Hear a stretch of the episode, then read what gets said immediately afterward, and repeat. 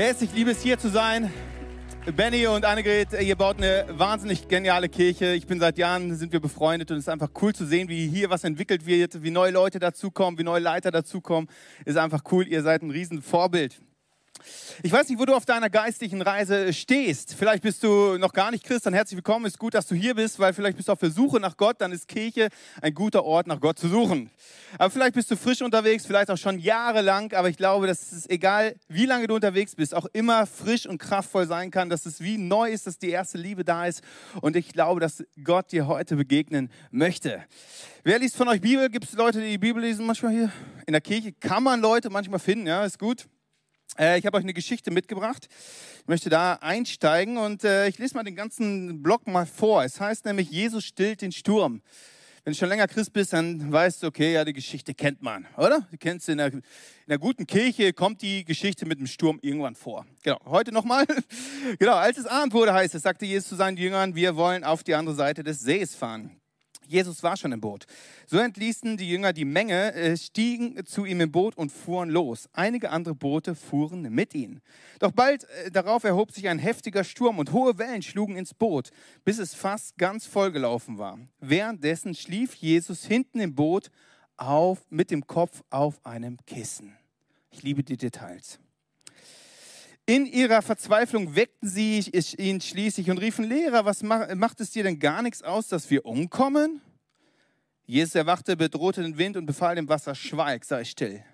Sogleich legte sich der Wind und es herrschte tiefe Stille. Ich habe diese Story schon sehr oft gelesen und sehr viele Predigten darüber gehört.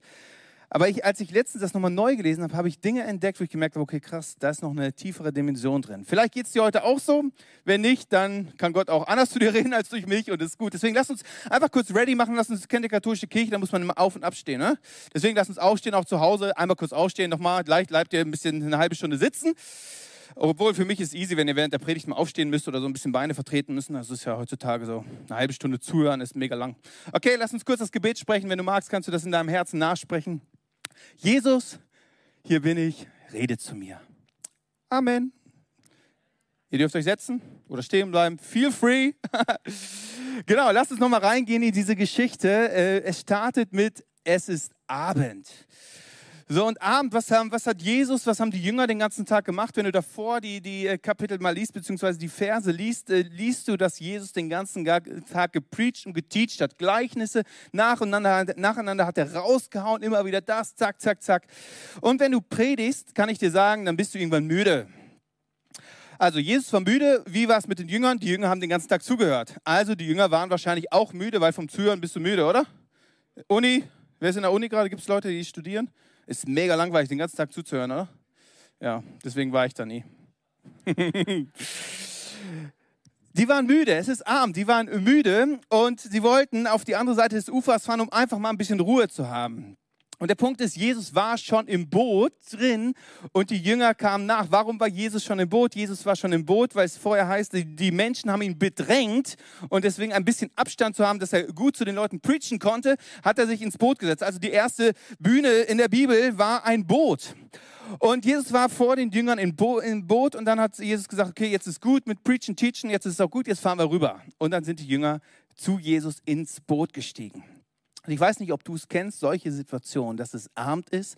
Du kommst nach einem ja, recht herausfordernden Tag nach Hause, vielleicht viele Vorlesungen gehabt, viel Stress auf der Arbeit, vielleicht in der Familie, viel los gewesen und du weißt, jetzt ist endlich Abend, du kannst zur Ruhe kommen, du kommst nach Hause und willst dich einfach auf dein Bett flezen oder auf dein Sofa flezen oder wie auch immer. Setz dich hin und denkst, oh, endlich, endlich Ruhe. Und von jetzt auf gleich zieht ein heftiger Sturm. Von jetzt auf gleich geht es in deinem Kopf los. Du machst dir Gedanken, okay, stimmt, mit der Person hast du noch Konflikt. Okay, das hast du auch nicht geregelt. Okay, hast du eigentlich an diesem gesagt, in der Prüfung, man das wirklich richtig was geschrieben hat, wo du etwas anderes hinschreiben müssen. Plötzlich gehen dir verschiedene Leute durch den Kopf, verschiedene Gedanken, die du hast. Du kommst nach Hause, willst eigentlich Ruhe haben, plötzlich steht die Frau vor dir oder der Mann vor dir und bringt ein Thema auf den Tisch, wo du denkst, meine Fresse, müssen wir denn jetzt darüber reden? Von jetzt auf gleich Du willst eigentlich Ruhe haben, aber es ist überhaupt keine Ruhe. Es ist mehr Stress, es ist keine Stille, es ist, es ist Stress in deinem Kopf. Du fühlst dich, du hast tausend Gedanken, du möchtest irgendwas machen. Du denkst, okay, jetzt musst du irgendwie aktiv werden. Vielleicht kannst du noch eine Person anrufen, vielleicht kannst du Dinge noch klären. Vielleicht ist es aber auch so, du, du, du legst dich zurück und merkst in dir, es ist eine Leere, du fühlst dich einsam, du merkst, okay, eigentlich, warum lebe ich überhaupt, warum ist das Leben, wie es ist? Und du merkst eigentlich, eigentlich willst du doch, willst es nur gut haben, willst du Ruhe haben, aber es ist nicht gut, es ist keine Ruhe, es ist Stress pur da. Und du, du versuchst dann irgendwie dein Leben in den Griff zu kriegen, versuchst irgendwie das Wasser rauszukriegen, machst und tust, überlegst und kriegst, versuchst es irgendwie klar zu kommen und denkst, okay, vielleicht sollte ich doch nochmal auf die Arbeit fahren oder vielleicht sollte ich, vielleicht sollte ich äh, nochmal was anderes machen oder vielleicht sollte ich doch nochmal äh, den PC hochfahren. Du hast Stress pur und irgendwann kommst du auf die Idee, warte mal, Jesus war hier doch auch irgendwo. Ich bin doch Christ. Warte mal, ich, bin doch, ich habe doch Jesus in meinem Leben. Wo ist, wo ist Jesus? Und dann entdeckst du Jesus im Boot, in deinem Lebensboot, dass er auf einem Kissen pennt. Und du denkst, wieso pennt der Typ? Also kriegt er das nicht mit? Ist Jesus egal, dass ich hier gerade absaufe in meinem Lebensboot? Wo ist Jesus? Was ist denn hier los? Und in der ganzen Verzweiflung versuchst du Jesus zu wecken und Jesus wird wach und sagt folgendes. Er sagt, schweig, sei still, Wind und Wellen. Und plötzlich ist Ruhe da. Und du denkst, Herr Jesus, was ist, was ist falsch mit dir? Wieso pennst du?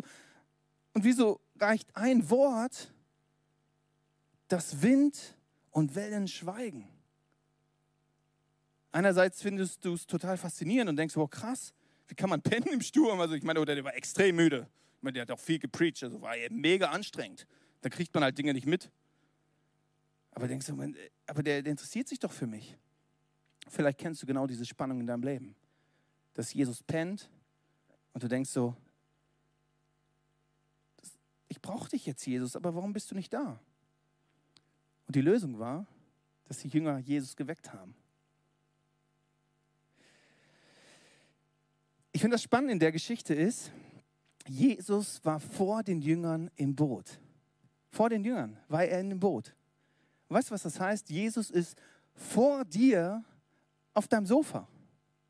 Jesus ist vor dir in deiner herausfordernden Situation. Jesus ist vor dir in deiner Prüfung. Jesus heiratet vor dir, deine Frau oder dein Mann ist vor dir in der Ehe. Jesus ist immer schneller als du. Du kannst mit ihm kein Wettrennen machen. Jesus ist immer vor dir in der Situation. Was für eine coole Botschaft, oder? Du kannst kein Wettrennen mit ihm, du verlierst immer. Jesus ist immer vor dir in der Situation, in der Herausforderung, was auch immer dir begegnet. Und du kannst dieses Prinzip, kannst du auf alle Lebensbereiche anwenden. Überall, wo du nicht in der Ruhe bist. Dort, wo du gestresst bist, Herausforderungen, Konflikte sind. Überall da hast du die Möglichkeit, Jesus zu wecken. Und ich weiß nicht, wie ist es in Mannheim? Also in Bielefeld ist es so, da sind alle gestresst. Zu Corona-Zeiten, wo du denkst, naja, man hängt halt zu Hause rum so, dann ein bisschen arbeiten, aber ist ja egal, von wo du aus arbeitest, weil es ja nur Homeoffice und kriegt ja eh keiner mit und irgendwie, ja. Aber haben alle Stress gehabt. In Bielefeld haben alle Stress gehabt. Selbst die Schüler haben Stress. Also ich damals, ich war dann irgendwie so, ich war in der Schule, ich war anwesend und dann war ich, äh, Schule war ungefähr um eins aus und dann hatte ich Langeweile. Also ich wusste, ich, um drei darf ich raus weil so lange hat meine Mutter gesagt, bleib auf dem Zimmer, du musst Hausaufgaben machen. Ich so, ja, mache ich. ja, ich war nicht so ein guter Schüler. Äh, aber ich hatte Langeweile. Ich hatte nichts zu tun, aber heutzutage die Schüler haben Stress. Oh, so viel zu tun, so viel zu machen, so viel lernen. Und ich denke, meine Fresse, Alter, was ist denn los? Und ich weiß nicht, wie es hier ist so. Vielleicht kennst du das auch, dass immer viel los ist, viel zu tun, viel Stress und das muss gemacht werden, jedes muss gemacht werden, immer viel zu tun und gar keine Ruhe. Und dann bist du zu Hause und könntest eigentlich Ruhe haben, dann guckst du Netflix. Netflix kann Stress pur sein, je nachdem, was du guckst, oder? Stories, die verarbeitet werden müssen oder das ganze Zeug. Und dann hast du, oh, dann findest du die, die, die, die Serie auch recht cool. Dann kannst du nicht nur eine gucken, dann musst du zwei, drei, vier und äh, die fünfte musst du eigentlich auch noch gucken. Stress pur. Überall haben wir Stress. Und die Frage ist, wenn wir im Stress sind, wenn wir nicht in der Ruhe sind, wie lange dauert es, bis wir Jesus wecken? Wie lange dauert es, sagen, hey Jesus, Jesus, Alter, du pennst auf dem Kissen, was ist los? Ich gehe hier unter in meinem Lebensboot, es ist stressig. Ich versuche mein Leben in den Griff zu bekommen, aber ich kriege es irgendwie nicht hin. Wie viel Zeit vergeht, bis du Jesus wächst? Und genau das ist mein Training aktuell. Dass ich trainiere, dass ich schnell darin bin, Jesus zu wecken. Sag, hey Jesus, komm on, guck mal hier, mein Leben. Und das Spannende ist, immer wenn ich Jesus wecke, dann kommt Ruhe. Manchmal kommt direkt die Lösung für mein Problem. Manchmal geht Jesus mit mir ein Stück. Und was meine ich mit einem Stück gehen? Dass ich mit Jesus ins Gespräch gehe und sage, Jesus, guck mal, ich fühle mich total gestresst und äh, diese Person, die geht mir nicht auf den Kopf und, und dieser Konflikt und so. Und dann frage ich Jesus, was ist denn deine Perspektive auf diesen Konflikt? Dann rede ich mit Jesus. Dann gibt er mir seine Perspektive und meistens ende ich da, dass ich die Person segne und loslasse. Aber am Ende kommt Ruhe, kommt Frieden in meinem Herzen. Die Frage ist, wie lange brauche ich, um Jesus zu wecken? Und ich glaube, dass wir so oft so beschäftigt sind mit vielen Dingen, die wir tun. Aber Jesus ist da, mitten in deinem Boot. Und es heißt in Hebräer 4, Vers 6, dort heißt, es, ist, es bleibt also dabei, dass es eine Ruhe gibt, welche die Menschen finden können. Die aber, die früher die Botschaft hörten, haben sie nicht gefunden, weil sie Gott nicht gehorchten. Es heißt, es gibt eine Ruhe. Und vielleicht sehnt sich dein Herz nach Ruhe, nach Frieden, nach dem, dass es einfach nur gut ist. Und es heißt, diese Ruhe kann man finden. Es heißt, wo der Geist des Herrn ist, da ist Ruhe. Es ist da, es ist real. Und es heißt dann hier in diesem Vers auch, die aber die, die, die Botschaft hörten, haben sie nicht gefunden, weil sie Gott nicht gehorchten. Also da geht es auch, Gottes Liebessprache ist ja Gehorsam, oder? Und Gott gehorsam zu sein, ich weiß nicht, wie du die Bibel kennst, die ganzen Gebote und all die Sachen, die da stehen. Und vielleicht ist das auch das der Punkt, wo du sagst, nee, das ist irgendwie so ein altbacken Gott, den kann ich nicht vertrauen. Aber hier heißt es, wenn wir anfangen, diesem Gott zu vertrauen, diesen Ideen anfangen zu vertrauen, dann kommt Ruhe in unser Leben. Dann ordnet sich unser Leben. Da ist ein Versprechen dran geknüpft. Und ich weiß nicht, was dich hindert, Gott zu wecken. Vielleicht denkst du auch manchmal so, ja, in meinem Lebensstress und so und mit ganzen Dingen. Jesus hat ja Besseres zu tun. Ich will den jetzt nicht so ansprechen. Ich meine, ganz ehrlich, der pennt gerade. Jesus muss auch mal pennen. Gott muss sich auch ausruhen, also Sabbat, ne? Also der, der ruht ja auch mal.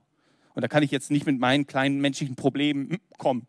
Ich gehe zwar unter, aber nee, ich weiß nicht, welche Beziehung du zu Gott hast, aber Gott liebt es, wenn du kommst. Jesus liebt es, wenn du ihn wächst. Er liebt es, wenn du ihn ansprichst. Weil Jesus ist die Lösung. Jesus ist am Kreuz gestorben, weil er wusste, dass wir mit unserem Lebensboot untergehen. Er ist nicht überrascht, wenn du es nicht hinkriegst. Er weiß es im Vorfeld. Er ist nicht überrascht, wenn ich, Manuel, es wieder verkacke und voll im Stress bin, verpasse, was ich eigentlich machen möchte. Er sagt, hey, dafür bin ich am Kreuz gestorben. Weck mich, nimm das an. Ich bin die Lösung, ich bin dein Retter, ich kann Dinge verändern. Versuch's nicht alleine. Aber wir versuchen das so gern alleine, oder? Ah, wir schaffen das schon, mein Leben so, ich weiß, was gut für mich ist. Ja, keine Ahnung, vielleicht weißt du wirklich, was gut für dich ist. Schau dir die Früchte deines Lebens an und dann daran kannst du es messen. Wenn du dauerhaft im Stress bist, dann keine Ahnung, wie gut die Entscheidungen waren, die du vorher getroffen hast. Aber das Gute ist, du kannst Jesus wecken kannst Jesus einladen. Kannst sagen, hey Jesus, lass uns zusammen unterwegs sein. Ich brauche dich in meinem Lebensboot. Und nicht am, am Pennen, sondern ich brauche dich, dass, dass wir reden können, weil ich, ich muss Dinge lernen. Und das Spannende ist ja, es heißt ja, äh, dass mehrere Boote dem Boot von Jesus und den Jüngern folgten. So, das steht da ja drin. Und dann habe ich mich gefragt, okay, warum ist dieses Detail, steht das in der Bibel? Warum ist das da drin? Dann habe ich die ganze Bibel durchgelesen, überall gesucht und nirgends werden diese Boote mehr erwähnt. Dann habe ich mich gefragt, okay, was ist mit diesen Booten? Sind die untergegangen? Oder haben die von dem Wunder noch rechtzeitig profitiert? Also was ist mit den anderen Booten? Ich weiß nicht, ob Jesus in deinem Lebensboot sitzt. Aber die Geschichte sagt mir, besser Jesus in meinem Boot zu haben. Besser Jesus in meinem Lebensboot zu haben als nicht. Weil Stürme kommen. Das ist eine Frage der Zeit. Die Frage ist, wie gehen wir denn damit um? Und ich bin dankbar, dass Jesus in meinem Lebensboot sitzt und dass ich ihn wecken kann. Weil wenn ich das nicht hätte, dann wäre ich überfordert. Keine Ahnung, wie, wie soll ich klarkommen damit? Was ist, wenn ich Jesus nicht hätte, dann, dann wäre mein Leben dauerhaft am Limit. Dann würde ich irgendwie gucken, dann würde ich gucken, welche Werte lebe ich dann eher gut, dann würde ich irgendwas übernehmen und hoffen, dass es am Ende gut kommt. Aber ich möchte irgendwann auf mein Leben zurückschauen und zurückschauen auf gute Entscheidungen, die ich getroffen habe. Nicht nur für mich, sondern für mein Umfeld. Und ich weiß nicht, ob das ohne Jesus geht, keine Ahnung. Ich habe aber keine Lust, das auszuprobieren, weil ich merke einfach, dass andere, ohne Jesus äh, komme ich so oft schon ans Limit und muss selber kämpfen mit den Herausforderungen, kann nachts nicht schlafen. Äh, und wenn ich da nicht Jesus hätte, ja, was mache ich denn dann? Deswegen besser, Jesus ist in meinem Lebensboot drin, als er ist es nicht.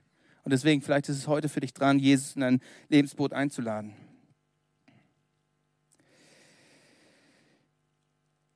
Jesus, wenn du in ihn wächst, wird dir immer liebevoll begegnen. Wird immer sagen, hey, ich liebe dich, ich weiß, was du brauchst. Komm, wir gehen. Ich zeige dir, was, was ich mit dir vorhab. Und wenn, wenn du jetzt die Bibel einigermaßen kennst, musst du sagen, ne Manuel, stopp mal. In dieser Bibelstelle, die, die mit dem Sturm, da ist Jesus gar nicht liebevoll. Der ist ja genervt. Ich lese dir die Stelle mal vor. Markus 4, 40, dort heißt es, Jesus fragt die Jünger, warum seid ihr so ängstlich? Habt ihr denn immer noch keinen Glauben, Jünger? Jünger, was ist los? Habt ihr immer noch keinen Glauben? Voller Furcht sagten sie zueinander, wer ist dieser Mann, dass ihm sogar Wind und Wellen gehorchen? Das ist nicht so liebevoll, oder? Ich weiß nicht, wie lange du mit Jesus unterwegs bist. Für mich ist das eine der liebevollsten Arten von Jesus. Und das ist mal so eine Art Arschtritt. Und ich weiß nicht, wie es bei dir ist. Ich brauche manchmal einen Arschtritt. Aber so manchmal auch ein bisschen fester, damit ich Dinge checke. Und genau so ein Arschtritt ist es von Jesus in maximaler Liebe, weil Jesus hat ein Ziel. Er hat ein Ziel mit den Jüngern. Gott hat ein Ziel mit deinem Leben. Wusstest du das? Gott hat ein Ziel. Und ich möchte es dir kurz vorlesen, was zusammengefasst das Ziel ist, was Jesus mit dir hat, wenn du sagst, du bist ein Nachfolger, ein Jünger von Jesus. Ich lese es dir vor. Es heißt, also Jesus sagt zu den Jüngern, also zu uns, geht in die ganze Welt und verkündet allen Menschen die gute Botschaft. Was ist die gute Botschaft? Jesus kannst du in dein Lebensboot einladen und kannst ihn wecken, egal wie tief er schläft, egal wie stressig dein Leben ist, wie, egal wie herausfordernd ist. Du kannst Jesus zu jeder Zeit wecken. Good News. Wer glaubt und getauft wird, wird gerettet werden. Wer aber nicht glaubt, wird verurteilt werden. Und diese Zeichen werden die begleiten, die glauben. Seid ihr ready? Jetzt wird's krass. Sie werden in meinem Namen Dämonen austreiben. Und sie werden neue Sprachen sprechen. Sie werden Schlangen anfassen und etwas Tödliches trinken können. Und es wird ihnen nicht schaden. Sie werden Kranken die Hände auflegen und sie heilen. Wow, oder? Es geht darum, in dieser Situation im Boot, dass Jesus zu den Jüngern sagt, hey, ich habe einen Plan mit euch. Ich möchte, dass euch bewusst wird, wer ihr seid. Wenn ihr Jesus, also wenn ihr mich in eurem Leben habt, habt ihr geistige Autorität. Ihr habt Möglichkeit. Ihr könnt selbst zu den Wind und den Wellen sprechen. Weil es heißt, und Jesus sagt zu den Jüngern, wer an mich glaubt, wird dieselben Dinge tun, die ich getan habe, ja noch größere, denn ich gehe, um beim Vater zu sein hey Jünger, ihr könnt das Gleiche tun, wie ich es getan habe. Und wenn du ein Jünger bist, du kannst die gleichen Dinge tun, die Jesus getan hat. Stürme stillen, tote Menschen wieder lebendig machen, Dämonen austreiben, das ganze Paket. Ist dir das bewusst? Mir sehr oft nicht. Wir haben die gleiche Autorität. Und das Ziel ist es, dass wir genau da reinkommen. Deswegen, Jesus geht mit seinen Jüngern einen Weg, wie er mit dir einen Weg gehen möchte.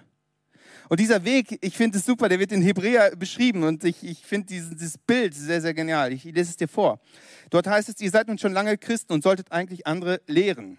Stattdessen braucht ihr jemanden, der euch noch einmal die Grundlagen von Gottes Wort beibringt. Also da regt der Schreiber sich auch so ein bisschen auf und sagt, hey Jungs, ihr seid noch nicht in dem drin, wo, was Gott für euch vorbereitet hat. Und jetzt kommt das Bild.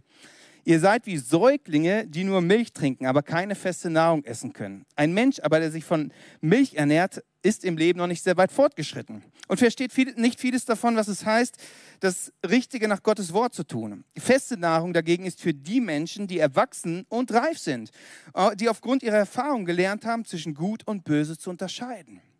Das Ziel von Gott ist es, dass wir unterscheiden können zwischen Gut und Böse dass wir eine geistige Perspektive auf die Dinge haben. Und das heißt, Gott wird uns gern Fleisch geben. Wir vertragen nur Milch. Und weißt du, was mich ankotzt? dass wir gerade in Deutschland so viele Babychristen noch haben. Die sind 20, 30 Jahre Christen, kommen in die Kirche, holen sich einen Schluck Milch ab, saufen den und dann hoffen, das hält für die Woche. Dann haben sie unter der Woche noch irgendwie eine, eine Kleingruppe, Small Group, dort wird die Windel gewechselt. Das Small Group Leiter sagt, okay, ja, es wäre cool, wenn du irgendwann selbstständig auf Toilette gehen kannst. Aber dann bist du nächste Woche wieder voll gekackt, dann macht der Small Group Leiter es wieder weg. Sagt, komm, wir gehen das, wir machen dich sauber wieder von dem Mist deines Lebens. Aber das Ziel ist es ja, dass du selbstständig auf Toilette gehen kannst, den Mist entsorgen kannst. Also ein krasses Bild, aber verstehst du, was ich meine? Weil Mist passiert ja und, und manchmal in unseren Gedanken auch. Aber dass wir lernen, dass auch das Kreuz die Toilette ist, wo wir uns Mist abgeben können. Und nicht einen Small Group Leiter brauchen, der uns immer wieder betüttelt und dann sagt, okay, ich mach's hier weg, ja, ich putze noch ein bisschen Pudern und so. Das Ziel ist, dass wir erwachsen werden im Glauben. Und ich weiß nicht, wie lange du schon Christ bist. Vielleicht bist du erst am Anfang. Dann ist cool, dann ist es cool, wenn du ein Säugling bist. Meine Kinder am Anfang, die, die habe ich auch gefüttert und gewechselt, die Windeln gewechselt und die haben nur gemeckert den ganzen Tag. Dann waren sie vielleicht mal fünf Minuten gut drauf, das war super, aber, aber ist okay. Mittlerweile sind sie aus dem Gröbsten raus. Und wenn du schon länger als drei Jahre Christ bist und immer noch ein Babychrist bist, geh weiter. Geh weiter. Gott hat mehr mit dir vor. Er möchte dir Fleisch anvertrauen. Und Fleisch bedeutet, dass es, dass es in deinem Leben oder in deiner Gottesbeziehung nicht immer um dich geht. Oh Jesus, ich habe ein Problem. Oh Jesus hier und oh Sturm da und oh hier Wehwehchen. Oh da und oh ein bisschen Milch und so. Das ist Babychrist. Meine Kids haben sich nur um sich selbst gedreht als Babys. Das Ziel ist, dass du erwachsen wirst, sagen kannst, Gott, was hast du mit meinem Leben vor? Das ist Fleisch. Wo sendest du mich hin? Dann bist du nicht überrascht, dass, dass du plötzlich in Stürmen bist. Dann bist du nicht überrascht, dass Gegenwind kommt. Du bist Vision visionsgeleitet und weißt, okay, du wünschst dir, dass dein Umfeld von Jesus verändert wird. Und gehst da rein, weil du, weil du weißt, es ist ein göttlicher Auftrag hinter. Und weißt, Gott wird dich versorgen mit allem, was du brauchst. Das heißt in der Bibel, wer, wer mich und mein Reich, sagt Gott, äh, äh, auf erste Stelle setzt, mit dem werde ich, dem werde ich alles andere geben, was er braucht. Komplette Versorgung, körperlich, seelisch und geistig. Das, das Fleisch zu essen, das zu wissen. Dass ich nicht die ganze Zeit überlege, okay, wie muss ich mich versorgen? Wie kann ich mich, oh, äh, muss ich den Job noch annehmen oder hier? Die Frage ist, Gott, was hast du mit meinem Leben vor? Das ist Fleisch. Gott, was hast du mit meinem Leben vor? Ich gebe dir mein Leben hin.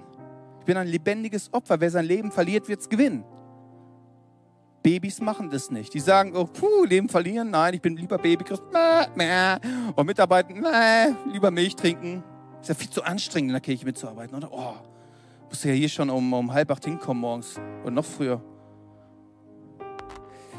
Gott hat einen Plan mit dir. Gott liebt dich. Du musst nichts machen. Versteh mich bitte nicht falsch. Aber Gott hat ein Ziel. Gott möchte dein Umfeld durch dich verändern. Und wir sind oft so im Stress und verpassen das, was Gott mit uns vorhat. Und du hast Autorität. Du kannst in deinem Leben die Stürme, den Stürmen befehlen, zu schweigen dass da Ruhe reinkommt. Im Namen von Jesus kannst du Dinge rauskicken aus deinem Leben. Und nicht nur aus deinem Leben, sondern in deinem Umfeld. Du bist kein Opfer deiner Umstände. Durch Jesus hast du die Macht, den Gott, den Schöpfer von Himmel und Erde ist in dir drin. Egal wo du bist, kannst du geistig Veränderungen bringen. Vielleicht in deiner Uni, wo du merkst, einfach ist so ein Leistungsdruck, kannst du zu dem Leistungsdruck sprechen. Vielleicht in deiner Familie, wo viel gemotzt, gejammert wird, kannst du sagen, in Jesu Namen muss der Geist des Motzens und Jammern äh, rausgehen. Vielleicht in deiner Firma, wo es nur um Geld geht, um, um maximal erfolgreich zu sein, dickes Auto zu fahren, kannst du sagen, in Jesu Namen, der Geist des Mammons muss verschwinden. Du hast Autorität. Wenn Jesus der Chef deines Lebens ist, Jesus ist in dir. Du kannst das Gleiche tun.